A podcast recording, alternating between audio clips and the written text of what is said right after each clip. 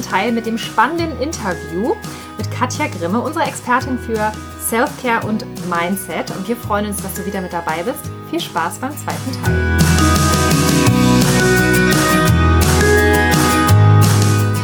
So möchte ich es haben. Das wäre meine Idealvorstellung. Und dann auch wirklich ganz kleine Actions. Also, äh, ne, ich habe angefangen damit meinem Vegan Monday und irgendwie habe ich immer versucht, mich zu bewegen. Und dabei waren 200 Mal die falsche Richtung dabei und einmal war es die richtige Richtung. Und das reicht doch dann ist doch alles gut, dann habe ich das erreicht. Ich habe zwar vorher viele Umwege gemacht, aber die haben mir ja auch irgendwas gebracht. Mhm. Und ich glaube, das war auch nochmal wichtig, wirklich die vermeintlichen Situationen, die das Scheitern ähm, darstellen könnte. Du sagst es vorhin mit dem Scheitern in meinem Job. Ich sehe das heute überhaupt nicht mehr als Scheitern. Ich bin heute in einer so viel besseren beruflichen Situation. Das habe ich aber auch erschaffen. Also kann ich vielleicht nachher gerne nochmal erzählen ja, davon bin ich überzeugt, dass ich inzwischen in der Lage bin, äh, mit dem, was ich tue, meine Realität zu erschaffen. Es ist krass spannend. Also auch da wieder, es ist halt herrlich, dir zuzuhören, weil auf einmal, ne, wenn man das so, wenn man dich so reden hört mit dieser Energie, dann denkst du so, ja, ist ja logisch, was sie sagt. Alles ist möglich. Genau, das einfach. ist es. Es ist so logisch. Und als mir das passiert ist, das ist logisch. Und es ist so einfach und naheliegend, ne? Da ja. muss man nicht für studieren gehen. Nee. Ja. Alles, was es braucht, ist den ersten Schritt. Ja. Und das ist so, das ist so krass, weil ähm, das nächste, was, was halt so absolut konträr ist, das ist ja auch etwas, was vielen Menschen da draußen so geht. Also auch, wir haben ja auch einige davon, auch im näheren Umfeld, das ist ja auch genau das Gegenteil. Also sprich, dass es Menschen gibt, die so ein starkes Warum haben, die geben alles dafür. Die machen und tun. Und du kennst ja jetzt auch unser Wegmodell, Wirken, Erfüllung und Glück mit mhm. den Tieren gibt es halt ja auch so viele Krähen da draußen, also so viele Menschen da draußen, die machen und tun und die flattern und lassen Federn und sind ganz aufgeregt und verlieren sich komplett. Das ist ja auch wieder so ein Ding. Das ist ja genau die andere Seite. Würdest du da genauso vorgehen oder, oder wie würdest du solchen Menschen letztendlich helfen, da rauszukommen? Wir haben ja als äh, Idealbild, sag ich mal, oder als, als Nordstern, als Richtung, an der wir uns orientieren können, ja immer unsere Löwen. Und wie würdest du beispielsweise da so vorgehen, wenn du da jetzt mal so, so, so einen Tipp raushauen könntest oder würdest? Also ich finde, der Umgang äh, mit Krähen ist für mich eigentlich ganz spannend, ne? weil ich nicht so involviert bin in diesem ganzen veganen Aktivismuskreis, sondern das immer von etwas außerhalb betrachte und dadurch in der Lage bin, einfach zu sagen, das ist gar nicht wichtig, das, das lasse ich gar nicht an mich heran von so her, wie man aus dieser Krähenhaltung rauskommt, das kann ich nicht sagen, weil Krähen doch sehr speziell sind. Aber ich kann allen anderen sagen, die ähm, sich von Krähen das Leben vergiften lassen. Es gibt mehr als eine Realität da draußen. Ich stelle mir immer die Realität als einen, einen Kreis vor und ich kann ganz oben eine, äh, eine Zahl stehen haben und ganz unten.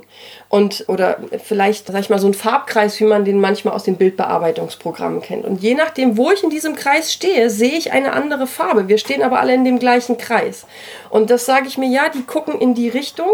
Ich will aber nicht in diese Richtung gucken. Ich entscheide mich ganz aktiv dagegen das geht so ein bisschen in diese Richtung, ich erschaffe mir meine Realität. Ich kann mich natürlich lähmen lassen von allem, was da geht. Ich kann mich aber auch einfach wegdrehen und sagen, okay, das kann ich nicht ändern. Ich gehe nach vorne und mache dort irgendetwas anderes. Das machen wir im Alltag so oft, dass wir da an lärmenden Kindern vorbeigehen oder an irgendwelchen Bauarbeitern. Das lassen wir alles links liegen das können wir auch mit komischen Aktivisten machen, die unsere Energie vergiften. Und ich glaube, das ist das, was ich allen sagen wollte, möchte, die mit Krähen ihre Herausforderungen haben, einfach umdrehen und genau in die andere Richtung gehen. Dann geht mhm. er weit weg von den Krähen und bestimmt in eine gute Richtung. Mhm.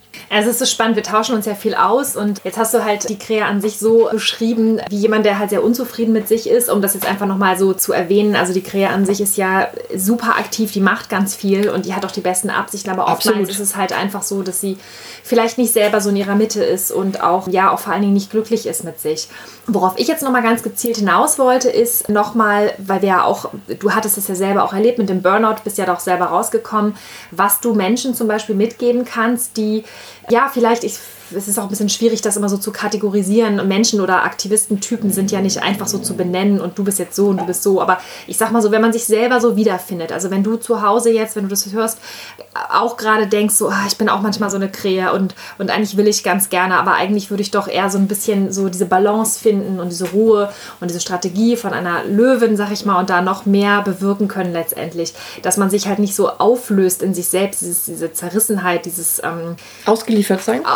Ja, auch. Also so dieses, dieses, diese ganze Unzufriedenheit, dieses, das Leben ist furchtbar. Also so eine Art Weltschmerz, aber halt nicht ähm, dann käfermäßig auf dem Rücken liegen, sondern so auch in diese Wut auch immer wieder zu gehen und sich dadurch auch selber so leer laufen zu lassen, sondern ähm, wie, wie würdest du diesen Menschen halt helfen oder wie würdest du da ähm, rangehen, um ihnen den Tipp zu geben, wirklich bei sich zu bleiben, in dieser Balance zu bleiben und wieder so zu sich selbst zu finden? Du hast ja auch gesagt, dass du es geschafft hast, sozusagen deine eigene Realität so zu erschaffen, dass du bei dir selbst ankommst und auch glücklich zu sein, weil darum geht es ja. Wir reden ja auch immer wieder davon, dass der Aktivismus, so wie wir ihn betreiben wollen, ja kein Sprint ist, sondern halt ein Marathon. Und so viele Menschen da draußen sind mega aktiv für die Tiere, ziehen das zwei Jahre durch, sind dann verbrannt und sind weg vom Fenster. Da kennen wir selber persönlich genug Leute von. Ja. Und wie können wir das so erschaffen oder welchen Mehrwert können wir jetzt hier auch in diesem Gespräch den Menschen noch mitgeben, dass sie daraus Kraft ziehen, zu sagen, okay, mir passiert es nicht, ich teile mir meine Kräfte besser ein. Ja, also meine innere Arbeit ist da die absolute Grundlage dafür und einfach auch immer wieder mir die Zeit zu nehmen, runterzukommen, mich hinzusetzen, durchzuatmen und die Situation einmal aus der Außenperspektive zu betrachten. Was ist jetzt eigentlich gerade los? Was regt mich jetzt hier gerade so auf? Und in dieser Arbeit wird man finden, dass man Konflikte im Kopf hat. Ich vergleiche das immer mit so einer Bauzeichnung von einem Haus. Der Architekt macht mir eine Zeichnung von dem Haus und ich sage zu dem Architekt, perfekt, so möchte ich das Haus. Und jetzt entsteht das aber in der Realität und plötzlich gefällt mir das nicht. Und jetzt kann ich mich natürlich darüber aufregen, dass das so ist und alles aber weiterlaufen lassen. Oder ich gehe halt hin und ändere diese Blaupause. Und das ist das, was wir im Kopf haben. Wir haben eine gewisse Erwartungshaltung, wie wir erwarten, dass die Welt sein muss. Und das läuft dann konträr mit dem, wie du aber handelst, weil da kommen dann deine eigenen Glaubenssätze noch mit dazu. Wie bei mir zum Beispiel, eigentlich wollte ich vegan sein und bin aber nicht vegan geworden. Das hat immer geknirscht. Das hat immer geknirscht und hat mich total frustriert. Ich glaube, vielleicht, wenn ich auch nicht so ausgedrückt habe, aber ich war eine totale Krähe, weil ich mega traurig darüber war, dass ich keinen Beitrag geleistet habe. Und dann aber eben hinzugucken, sich zu erlauben, raus aus dieser vermeintlich perspektivlosen Lage zu sein, muss man sich im Grunde nur umdrehen. Man muss genau das Gegenteil in meinen Augen machen von dem, was man vorher gemacht hat. Und dort einfach mal hinlaufen. Und wenn das für einen Aktivisten bedeutet, vielleicht mal vier Wochen nichts zu machen, glaube ich, kann sehr viel Raum entstehen, um mal zu reflektieren, was habe ich eigentlich erreicht? Ist das das, was ich erreichen wollte? Oder muss ich vielleicht meinen Weg nochmal justieren? Also ich glaube, das ist ganz wichtig, immer wieder, täglich, wöchentlich, die Blaupause sich anzugucken, passt das für mich noch? Und wenn es nicht mehr passt, Änderungen vorzunehmen und wenn du schon gar nichts mehr sehen kannst, weil du vor der Wand stehst, dann einfach in die andere Richtung davonlaufen. Glaubst du, dass sich das viele Aktivisten da draußen erlauben? Ich glaube nicht, nein. Weil es verpönt ist in unserer Gesellschaft. Das ist ja nicht nur im Aktivismus so, es ist ja im Job genauso. Die meisten ähm, äh, Menschen kriegen zwischen 30 und 50 Schlaganfälle und Herzinfarkte. Das ist auf der einen Seite sicherlich ernährungsbedingt, aber das ist auch stressbedingt, weil sich keiner eingestehen möchte, dass wir Limitierungen haben. Und für mich ist zum Beispiel äh, eine Sache, wir hatten letztens so ein schönes Wochenende zusammen, wo ich um neun ins Bett gegangen bin und ihr noch bis um eins saßt. Zum Beispiel ist für mich heutzutage genug Schlaf zu bekommen eines der wichtigsten Tools in meinem Werkzeugkasten, weil ich sonst nicht nur nicht körperlich leistungsfähig bin, ich bin auch geistig nicht leistungsfähig. Ich kann mir nicht so viel merken. Ich entwickle nicht so viel Kreativität. Und da vielleicht dann auch nochmal auf sich zu achten, wie, wie gehe ich denn eigentlich mit mir selbst um? Ne? Schlaf ist ein Faktor von Self-Care. Da hattet ihr ja auch mich so angekündigt. Also es ist nicht nur so, dass ich sehr viel schlafe und meditiere, sondern dass ich auch inzwischen generell versuche, auf mich zu achten. Also das war in der Klinik eine ganz interessante Beobachtung. Ich hatte dann also einen Tag, wo ich nach Hause gehen konnte, habe mir zu Hause eine Badewanne eingelassen und nach einer Viertelstunde bin ich total gestresst wieder raus, weil ich festgestellt habe, für mich ist das eine Pflichtveranstaltung. Ich äh, mache jetzt in der Badewanne, was man halt so macht, um sich zu reinigen und dann ist vorbei. Aber dass ich mir da eine Kerze angemacht habe, Musik angemacht habe, mir vielleicht ein schönes Buch mitgenommen habe oder irgendetwas, was meiner Seele jetzt gerade gut tun könnte, das habe ich nicht gemacht, weil ich es unter Effizienzgesichtspunkten mhm. gesehen habe. Und als mir das klar geworden ist, dachte ich, wie traurig eigentlich, dass ich mir dafür keine Zeit nehme. Ne? Und das ist, glaube ich, auch noch ein wunderbares Thema für die Aktivisten, äh, das Thema Zeit. Was haben die Tiere konkret davon? Von der Kerze und der Badewanne. Die Tiere haben in dem Falle ähm, nichts davon. Aber eine Sache, die ihr auch immer wieder jetzt in den letzten Podcasts gesagt habt, es ist ein Marathon und kein Sprint. Und die Tiere haben auch nichts davon, wenn ich in einem halben Jahr nicht mehr kann und dann einfach im Bett liege und wir beide traurig sind, die Tiere und ich. Also ist es essentiell, sich auch um sich selber zu kümmern, um dann die kreativen Ideen zu haben. Ich glaube, das ist etwas, was zwischen uns ganz oft passiert, dass ich dann da sitze und sage, ja, man könnte das, das auch so machen, man könnte das auch so machen. Und ihr sagt, ja, coole Ideen, das ist für mich ne, überhaupt keine Anstrengung, aber einfach, weil ich auch diesen Raum im Kopf lasse, um mit solchen Ideen auch rauszukommen. Weil ich diesen Raum erlaube. Ja, ist so spannend, dass du das äh, auch gerade nochmal erwähnst. Wir hatten ja auch kürzlich gerade ein Gespräch mit jemandem, der auch Experte ist, generell im Aktivismusbereich und auch im politischen Aktivismusbereich. Und er sagte eben auch, dass es immer wieder das gleiche Muster ist bei Aktivisten, dass man halt am Anfang Feuer und Flamme ist für ein bestimmtes Thema. Und es lässt sich natürlich auch auf den Beruf übertragen und generell auf Lebensbereiche. Aber jetzt im Aktivismus ist das, was wir halt andauernd sehen. Menschen erkennen das Thema, rennen los, tun alles, was sie können, was total großartig ist und was wir auch um Gottes Willen genauso beibehalten wollen, diese Energie. Wir brauchen das auch, die Szene braucht das. Aber es ist genau das Problem, dass es irgendwann diesem Aktivismus dazu kommt, dass man seine eigenen Grenzen nicht mehr anerkennt, darüber hinausgeht aus diesem Antrieb und dann vermeintlich das Richtige tut, nämlich weitermachen, weitermachen, weitermachen und dann irgendwann zusammenbricht. Ja.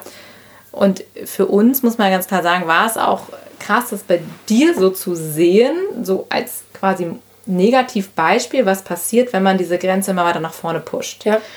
Und das war auch irgendwo ein Glück für uns, weil wir dann immer wieder sagen konnten, so, okay, das, ähm, das wollen wir nicht. Ne? Ja. Und wir konnten dich, also du bist so der, derjenige, der so vorausgeht und sagt so, schaut her, so kann es laufen. Und du hast es aber jetzt natürlich geschafft, eben das so positiv für dich umzudrehen und dir diese Zeit zu nehmen. Ich finde das so krass, ich musste gerade so, so schmunzeln, weil während du das so erzählt hattest, so, ne, was auch Katja, was du jetzt immer so quasi auch für einen Mehrwert auch für BC letztendlich lieferst, ist einfach nur mal so ein kleiner Fun-Fact am Rande. Also kurz bevor dieses Interview aufgenommen wurde, wir sind ja noch mitten hier im, in der Operation Pipsi und am Akquirieren, am Machen und Tun, wenn diese Folge jetzt rauskommt, werden wir hoffentlich sehr, sehr viele Tiere gerettet haben.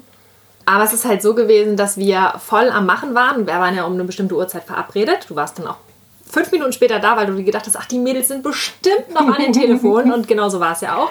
Und was ich so bemerkenswert fand, und das ist ja auch, du strahlst ja immer so eine Ruhe aus und du bist ja immer gelassen und immer nachsichtig, du hast dich dann auf den Boden gesetzt zu den Hunden ins Körbchen rein und hast einfach meditiert. Bei all dem Wusel. Ich habe noch Kaffee gemacht, äh, hier äh, Caro telefonierte, tipp, tipp, tipp, die ganze Zeit Action. Also auch diese Stressenergie in diesem Raum.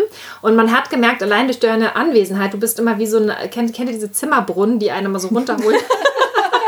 ohne das Geplätscher. Oder? Genau, ohne das Geplätscher. Weißt du? Und, und, und das merkt man halt, Katja ist im Raum und es geht so, so runter.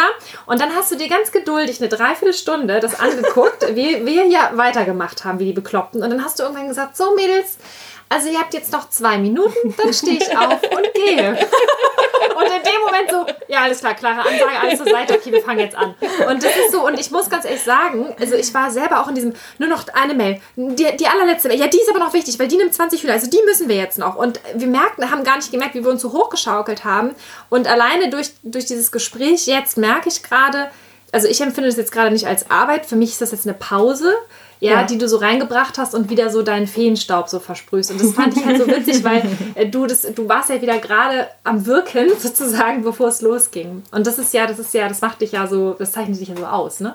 Und gerade eben diese, diese Dreiviertelstunde, die war wunderbar, weil ich ähm, äh, jetzt seit nee, wirklich. Es war genau das, was ich mir von der Meditation äh, erwünscht habe. Und das kann ich jetzt erst seit vielleicht äh, fünf Tagen oder sowas wirklich regungslos sitzen und alles, was um mich herum passiert, mit Neugier betrachten.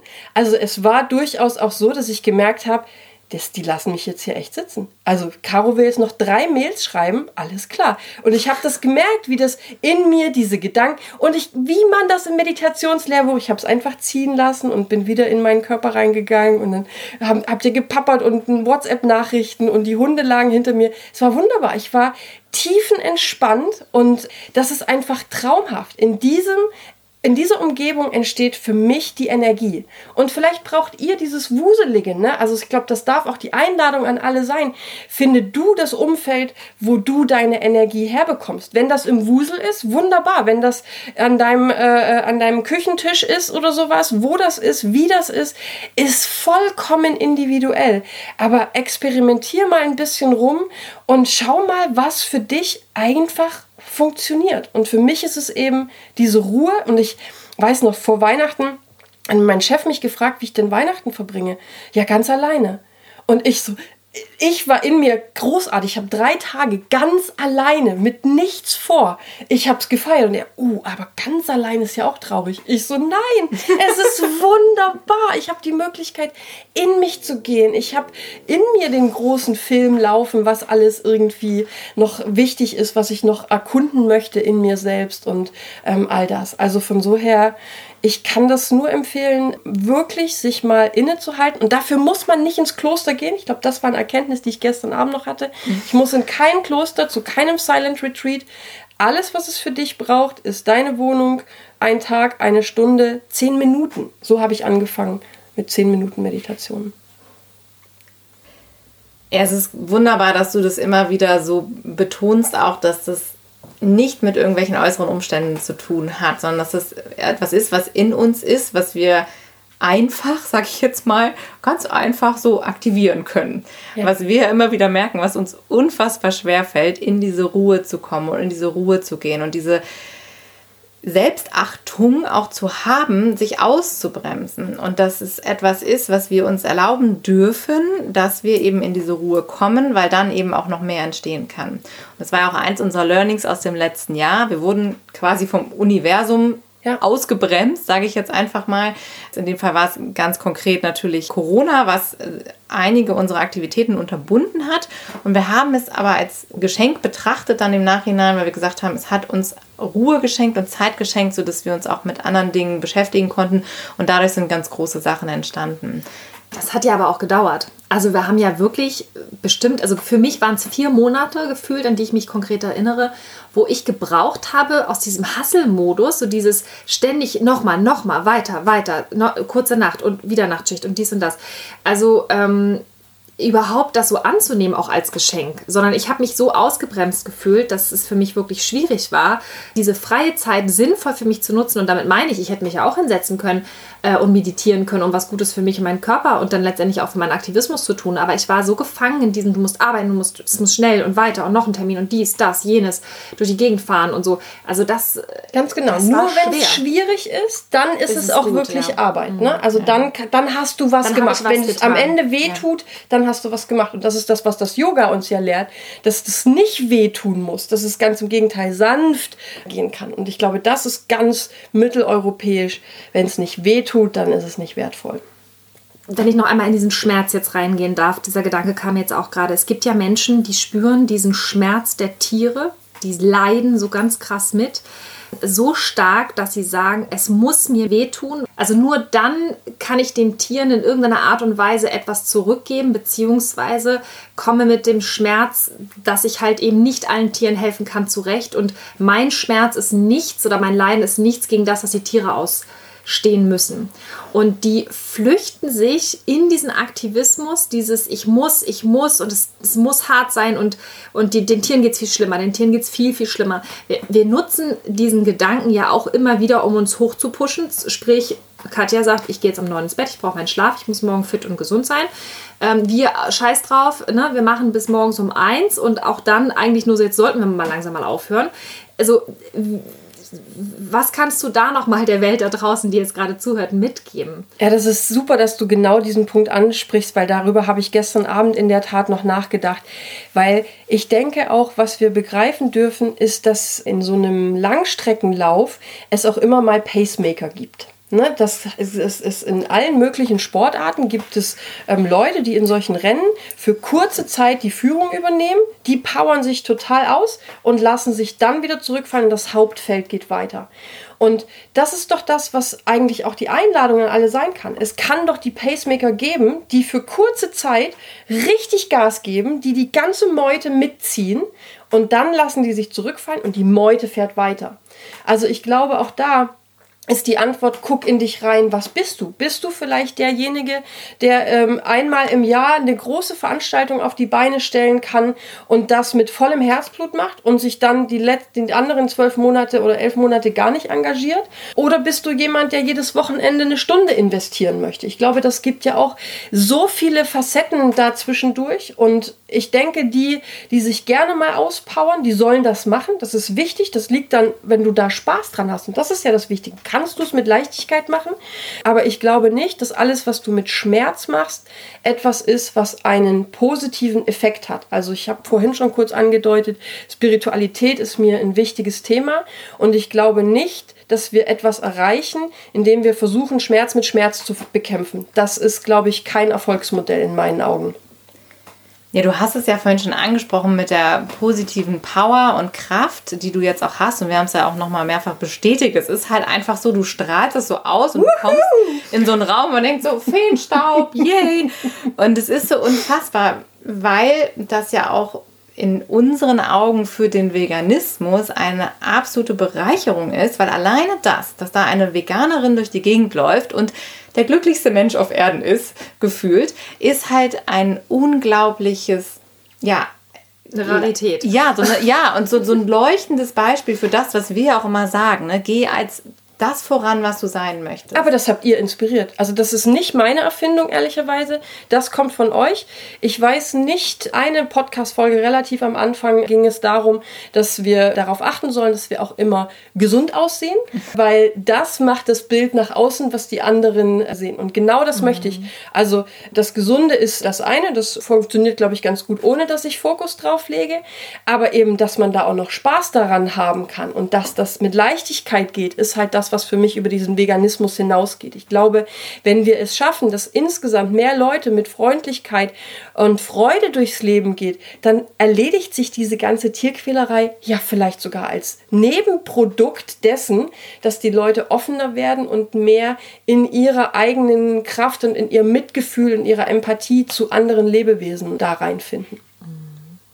Ja, es ist genau das Thema, dass wir sagen, was du gerade sagst, man kann Krieg nicht mit Krieg beenden. Absolut. Wenn wir keine negativen Energien wollen, dann sollten wir eben auch keine negativen Energien in die Welt schicken ja. und immer wieder diese, diese Freude zu finden und dieses positive Leitbild sein und so vorausgehen.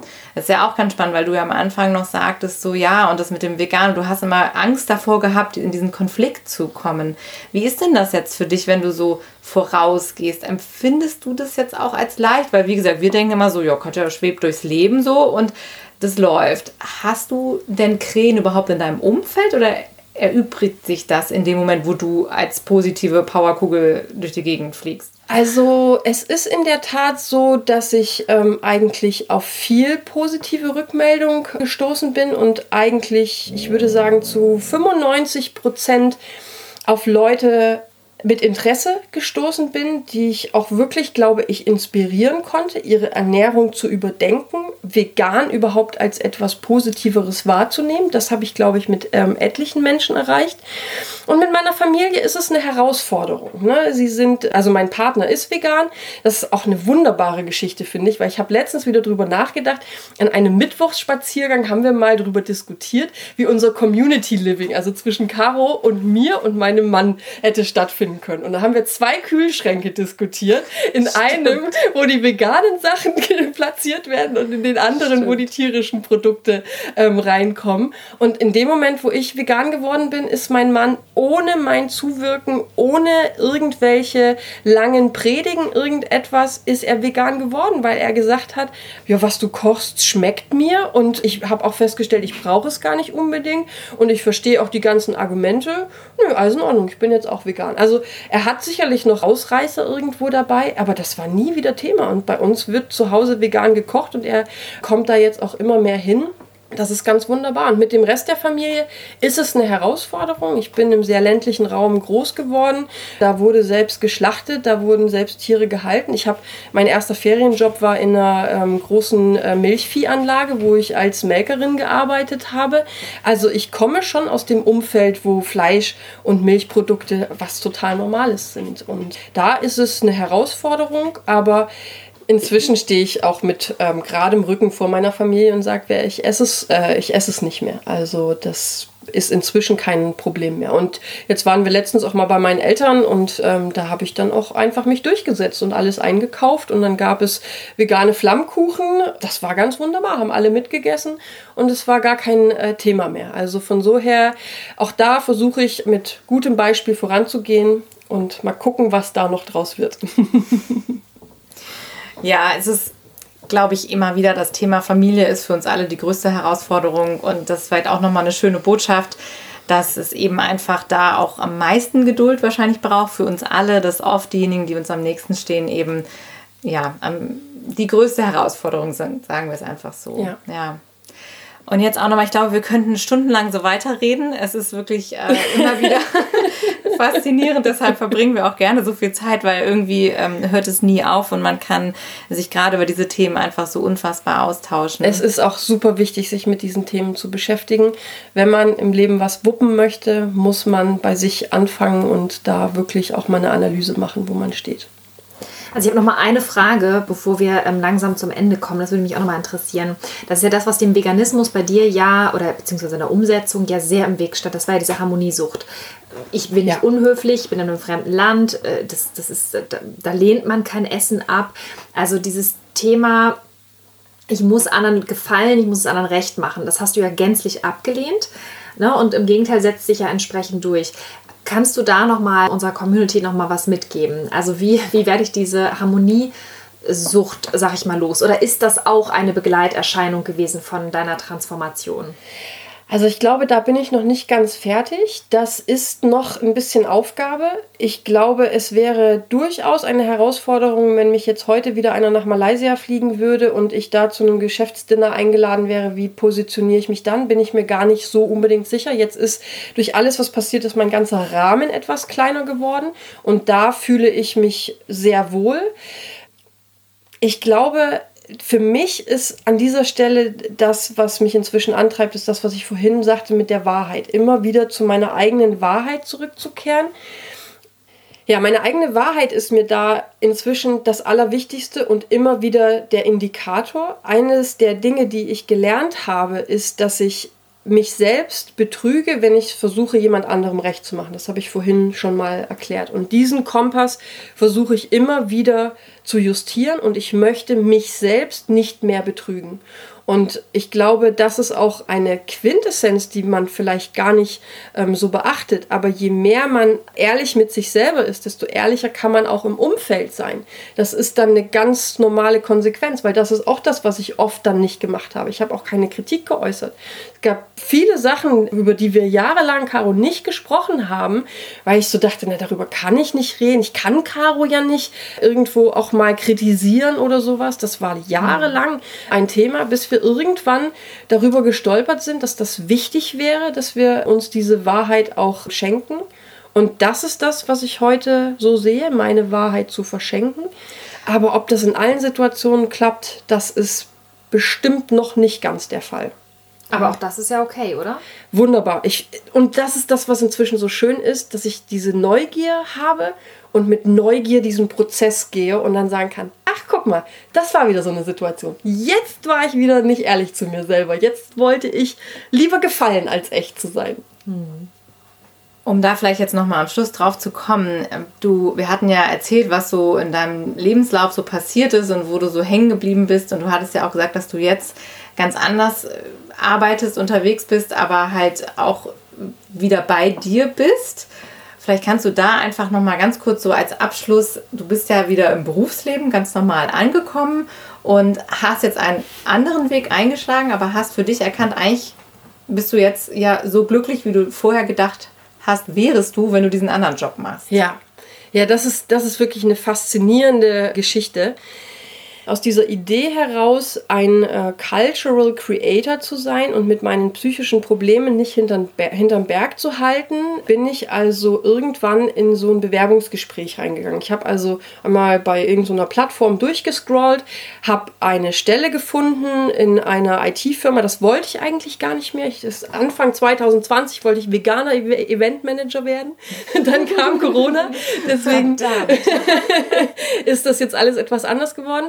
Also habe mich wieder für den alten Weg entschieden, obwohl ich äh, nicht sicher war, dass ich das äh, wirklich wieder machen kann, weil es schon viel Druck in meinem Kopf auch ausgeübt hat. Aber ich habe gedacht, ich probiere einfach mal, wie so ein Bewerbungsgespräch für mich heute läuft und inwieweit ich in so einem Bewerbungsgespräch mit meiner Wahrheit auch wirklich rausrücken kann. Und ich komme also in dieser Firma an und die Personalchefin sitzt dann am Tisch und der Juniorchef kommt noch mit dazu. Und ich erzähle so meinen Werdegang und ich merke schon, die Stimmung wird relativ locker und dann haben wir über meine Arbeitszeiten gesprochen und dann habe ich das auf den Tisch gelegt. Ich habe gesagt, ich möchte oder ich muss dazu sagen, dass ich aus einem Burnout komme, dass ich anderthalb Jahre krankgeschrieben war, dass ich auch erst noch eine Reha-Maßnahme habe, bevor ich wirklich anfangen kann und dass das eben auch daran liegt, dass ich mich zu sehr in meinen Jobs immer verliere, zu viel Verantwortung auf meinen Tisch ziehe. Also es ist ähm, definitiv eines meiner Probleme, dass ich nicht abgeben kann.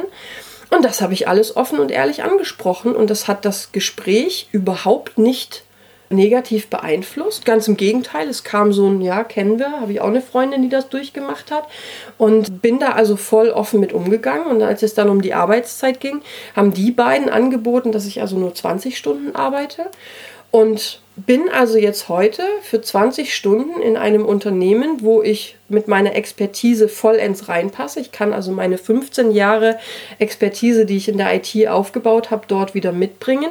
In einem Umfeld, die um meine Herausforderungen wissen. Also mein Chef checkt immer wieder mal ein, ähm, ist es zu viel und schaffst du das alles noch und sag bitte Bescheid, wenn es zu viel ist. Und das ist für mich, wo ich sage, ich erschaffe mir meine Realität, weil ich so mutig war und gesagt habe, ich habe hier ein Problem, kannst du mir bitte helfen?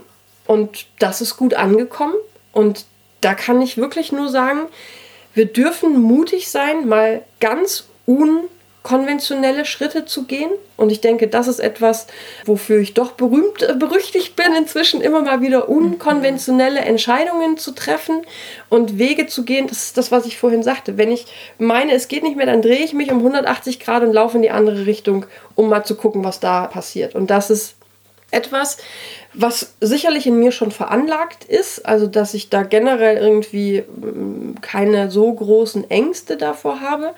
Auch wenn das nicht heißt, dass ich keine Ängste habe, da gibt es mehr als genug, aber das ist das, was ich immer wieder schaffe. Und von so her, das ist, finde ich, ein schönes Beispiel für all die, die in so einer Sackgasse drinstecken und nicht sicher sind, ob sie sowas mal ansprechen sollen. Ich kann sagen, man kann es ansprechen und es können gute Dinge passieren. Hm. Und hm. Ja, sicherlich eine der, der beeindruckendsten Dinge, dass du halt immer wieder an einem Punkt, wo man denkt, so, oh, wie geht das jetzt weiter? Ja, genau, dich selber erfindest und immer wieder neue ähm, Denkmuster auch auf den Tisch bringst und dich immer wieder selber hinterfragst. Und das hat uns ja auch in unserer Freundschaft unfassbar vorangebracht und dich ja auch in deinem ganzen Leben, dass du halt nicht an starren Strukturen festhältst. Und das ist auch nochmal für dich, wenn du jetzt zuhörst und wenn du sagst so, oh, ich hadere mit mir, weil es gibt Dinge, die habe ich mein Leben lang so gemacht, wie zum Beispiel meinen Job und jetzt habe ich das Gefühl, er passt aber nicht mehr zu mir, weil ich jetzt vielleicht andere Werte habe durch den Veganismus oder ich mich einfach gänzlich verändert habe in anderen Bereichen, dass man keine Angst davor haben muss, auch neue Schritte zu gehen. Ja, weil auf der anderen ist. Seite, äh, es gibt diesen englischen äh, Spruch, alles, was du willst, liegt auf der anderen Seite der Angst. Hm. Also man muss manchmal auch einfach mit diesem Vertrauen in den Vorschuss gehen oder ja, nee, man muss das manchmal einfach, auch wenn ich dieses Wort müssen nicht so gerne mag, aber das muss man da einfach mal machen und das ist fürchterlich unbequem und aber auch das dann mit Neugier anzugucken, was macht diese Unbequemlichkeit mit mir eigentlich gerade körperlich? Großartig. Cool. Ja, es geht ja gerade auch im, im, bei Veganerinnen viel darum, eben dieses Thema, ich habe Angst davor, Angst vor der Reaktion von anderen, eben dieses Harmoniethema und so, und dass man sich davon halt so oft zurückhalten lässt, seine Wahrheit zu sprechen. Ne? Ja. Und das ist, das ist so schön, weil wir immer wieder diese Parallelen sehen, was für uns ja auch absolut dieser, dieser Bogen ist zwischen dem Veganismus, der Persönlichkeitsentwicklung, weil, wir, weil es uns so sehr hilft, in unserem Alltag uns treu zu bleiben und, ähm, und da bei uns selbst zu sein. Und das vielleicht auch nochmal die Einladung an dich da draußen. Also wir, wie gesagt, wir können schon lange weiterreden. Ich glaube, wir meinen jetzt an dieser Stelle einfach auch mal einen Schlussstrich. Wir hoffen, du konntest da ganz viel für dich mitnehmen. Also für uns ist ganz, ganz viel äh, dabei, was da hängen bleibt. Vor allen Dingen auch so das Thema, ne, es gibt kein Scheitern. Wenn man mit Selbstliebe auf sich schaut, kann man sich selber immer wieder neu erfinden und darf das auch. Und auch dieses Thema in der Ruhe liegt die Kraft. Wir dürfen alle auch Pausen machen. Das sind wir auch uns und den Tieren schuldig, um dann eben nochmal gestärkt voranzugehen. Und auch wenn es ein neuer Weg ist, dass das eben etwas sehr, sehr Positives sein kann und eine Bereicherung für uns alle sein kann. Genau. Und vor allen Dingen auch, das habe ich für mich jetzt auch ganz persönlich nochmal mitgenommen, Dinge, die einen ängstigen oder wenn ich irgendwie Respekt vor Neuem habe, dass ich dem einfach mit Neugier begegne und ja. einfach gucke, was macht das mit mir? Und ja. einfach auf mich zukommen lasse und es nicht vorverurteile oder ablehne oder mich davor verkrieche, sondern einfach zu sagen, ich schaue mal, was passiert. Und äh, Neugier ist, glaube ich, ja, ein super wichtiges Learning jetzt auch für mich ganz persönlich. Und für alle, die jetzt so richtig Lust haben, loszulegen. Und zwar nicht einfach irgendwie blind oder kopflos, sondern wirklich kraftvoll, powervoll. Also für alle, die sich wirklich empowern lassen wollen. Wir haben ja gerade wieder vergangenes Wochenende unser Empower Yourself Live-Webinar gehabt und es war wieder großartig und fantastisch. Es war eine großartige Runde. Wir haben unfassbar viel auf den Weg bringen können und haben wieder mal festgestellt, wie schön diese dieses Gefühl der Zusammengehörigkeit ist und was wir uns gegenseitig alles geben können. Wenn du auch mal bei so einem Live-Webinar dabei sein möchtest, dann setz dich da super gerne auf die Warteliste. Wir werden schnellstmöglich einen neuen Termin finden für das nächste Live-Webinar, sodass wir da gemeinsam durchstarten können. Und wie das ja bei uns immer so ist, hat auch in dieser Folge unser Gast das letzte Wort. Ja, meine Essenz ist einfach, sei du selbst die Veränderung, die du in der Welt sehen möchtest. Da habe ich super gute Erfahrungen mitgemacht und ich kann nur alle einladen, sei du die Veränderung. Trau dich.